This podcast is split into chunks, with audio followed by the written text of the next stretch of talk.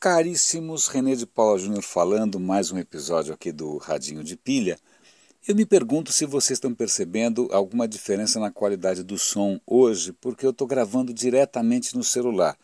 Normalmente, a minha rotina diária é eu pego um microfone bacana, eu vou para um lugar legal e quietinho aqui em casa, né? aí eu gravo, aí eu pego, volto, transfiro o arquivo para o computador, Aí eu dou uma melhorada no som para ficar um pouquinho mais, mais redondo. Aí eu coloco aqueles passarinhos de mentira.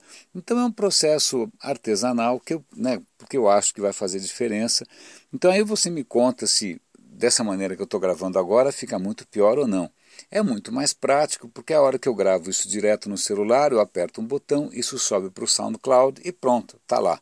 Né? E a, a pauta de hoje, inclusive, tem a ver um pouco com essa facilidade, praticidade é, que os smartphones estão é, é, provendo. Então, vou voltar aqui a fita para um evento do IAB que teve algumas semanas atrás, tal, teve um painel sobre viagens, sobre segmentos de viagens. O Fernando Tassinari era o moderador, um velho amigo, e tinha três representantes de três empresas diferentes online do segmento de viagens. Tinha caiaque, tinha não sei mais quem. Né? Vocês tinham hotéis.com, nesses sites que também têm aplicativos que ajudam você a escolher hotéis, ajudam a escolher via passagens, né, etc. Então, aí bacana, um debate interessante.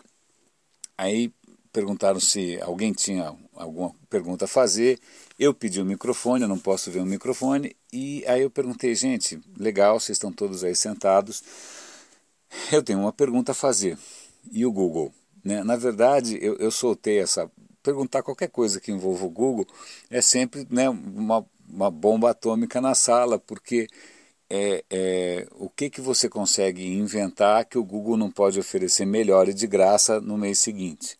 Né? E, e eu, eu, fiz essa pergunta sobre o Google porque na semana anterior o Google tinha lançado uma coisa chamada Google Travel ou Google Trips, eu não me lembro muito bem, que na verdade era um assistente né, para ajudar você a escolher passagens de hotéis, etc. E tal. Aí, bom, eles responderam da maneira que puderam, mas dava para perceber um certo desconforto né, de de repente ter que concorrer com um Google que é onisciente, ele sabe tudo, onipresente, né, ele está nos momentos todos da sua vida e praticamente onipotente.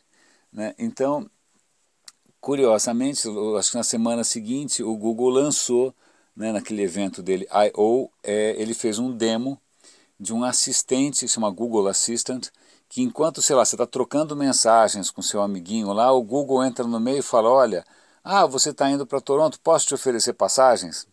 Né? E aí você vai, ele entra na conversa e na conversa você consegue resolver um monte de coisas. Eu vou dar link para o demo, é um demo poderoso e muito interessante, acho que vale a pena ver. É, a revista Wired publicou hoje um artigo justamente sobre esse tipo de assistente, dizendo que foi-se o tempo né, em que as empresas, lá atrás as empresas é, queriam instalar o software no seu computador. Então você comprava lá um PC novo e vinha um monte de software bizarro dos outros né, instalado. Aí depois as, os caras queriam estar no seu browser, os caras queriam estar não sei aonde, aí queriam estar na tecla home do seu celular né, aquela sempre aquela batalha por estar com o pé dentro da sua vida, né, e agora aparentemente o pé dentro da sua vida são os, os assistentes, são os aplicativos de mensagens, são os assistentes. É só ver o que está acontecendo com a Siri da Apple, o que está acontecendo com a Alexa da Amazon e o que está acontecendo agora com o, o Google Assistant. Tá? Então é a maneira dos caras estarem presentes, porque eles estão percebendo que o que vai dominar a interação daqui para frente não é mais mouse, não é mais. É isso, é algum tipo de assistente que está presente o tempo todo, mais ou menos como naquele filme Her. Né? Aliás, vou dar link para um outro artigo também, em que os caras estavam tentando adivinhar o que, que essas grandes empresas ganham com esses assistentes. Só para já adiantar um pouco o assunto, o que, que esses assistentes por que, que, ele, que, que ele interessa para a Apple? O que, que ele interessa para o Facebook? Na verdade, esses assistentes estão coletando cada vez mais informações sobre o seu perfil, sobre o que você faz, sobre o que você pode querer consumir. Né? E esse tipo de informação vale ouro. Então, esses assistentes todos são utilíssimos, claro, né, cada vez mais úteis. Eu vou dar um exemplo concreto aqui, mas também são maneiras de tornar o seu perfil cada vez mais valioso para anunciantes. Então vou dar um exemplo concreto. Eu fiquei tão impressionado que eu fiz um demo e eu fiz um videozinho demo, e eu vou dar o link para esse vídeo aqui também. Está lá no youtube.com.br Renise Paula, que é o seguinte. Eu estava procurando passagens, a minha mulher entrou lá no decolar.com e ficou lá, indo para frente e para trás no site para tentar achar passagens por um preço razoável. Eu falei, bom, e se eu perguntasse para o Google? Aí eu peguei o meu Android, aqui, Android rodando gloriosamente o Marshmallow, entrei lá na, na, na caixinha do Google e perguntei, voo flights to, e dei o nome da cidade. Obviamente vieram os links patrocinados de sempre, mas na sequência veio uma caixinha nova dizendo, olha, um voo para a cidade X demora tantas horas e aqui estão duas companhias que fazem esse voo. Aí você fala, hum, interessante. Aí está lá, mostrar preços. No que eu cliquei no mostrar preços, ele abriu uma interface que eu não conhecia, que na própria tela já dizia assim, que dia que você quer ir, que dia que você quer voltar, é, quantos adultos são, você quer classe econômica ou não, e já começando a listar imediatamente quais eram as opções disponíveis de voo para aquelas datas, com o preço respectivo. Tá? E aí, não, é assustador. Já ordenado, obviamente, a melhor combinação estava no topo. Aí eu cliquei numa das combinações que me pareceu é, razoável. Aí, aí você já entra no fluxo de escolha, né? você já entra no processo de escolha. Ok, então escolha o voo de ida, aí você escolhe o voo de ida. Bom, agora tá bom, essas são as opções de volta, veja quanto custa. E várias companhias, várias, não uma só. Aí você escolhe, escolhe, escolhe, pum, combinou, ele já dá uma noção de quanto tempo dura a viagem, quanto tempo é a escala, se vai ter Wi-Fi no voo, se não vai. Cara, uma série de informações. E aí no final, tá aqui, clique aqui para comprar. Clica ali e eu ia para a companhia aérea. E aí, quando você cai no site da companhia aérea, bom, cada companhia se preparou de uma maneira. Por exemplo, uma hora eu, eu cliquei no site da Ibéria e a sessão tinha inspirado. É, caí no site da United, a United direitinho, British Airways mais ou menos.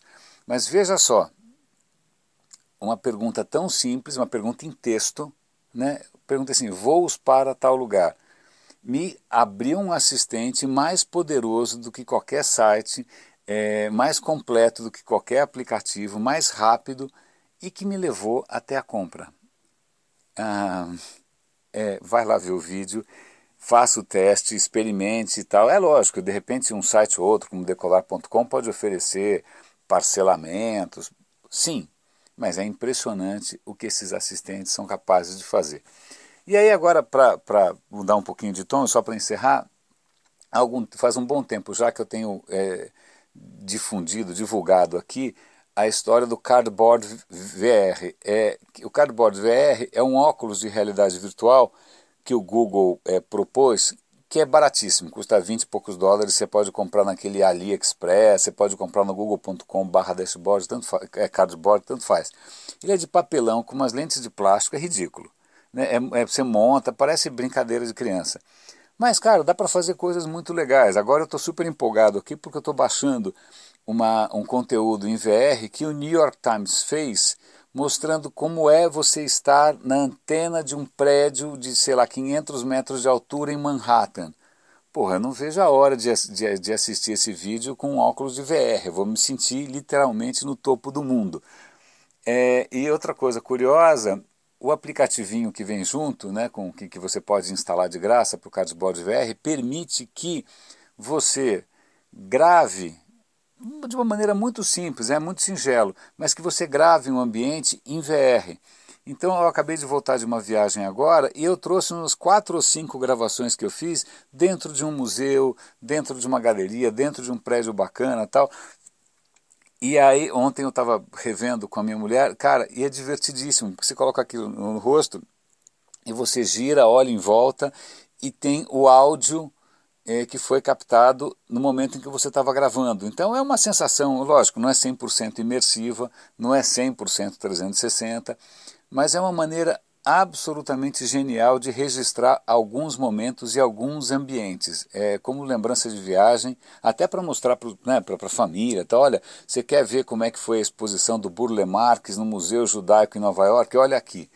Puta, muito legal. Então eu recomendo, é muito barato e é muito divertido. Meus caros, acho que é isso. Com, por favor, comentem, comentem se fica muito pior gravar direto assim no SoundCloud, ou se tanto faz, tanto fez, se vocês sentem falta do passarinho, se vocês quiserem um assobio, eu não sei. Né? Mas é isso aí, grande abraço, bom dia para vocês, e amanhã acho que eu, eu volto a gravar em, em, em, no regime normal. Abração.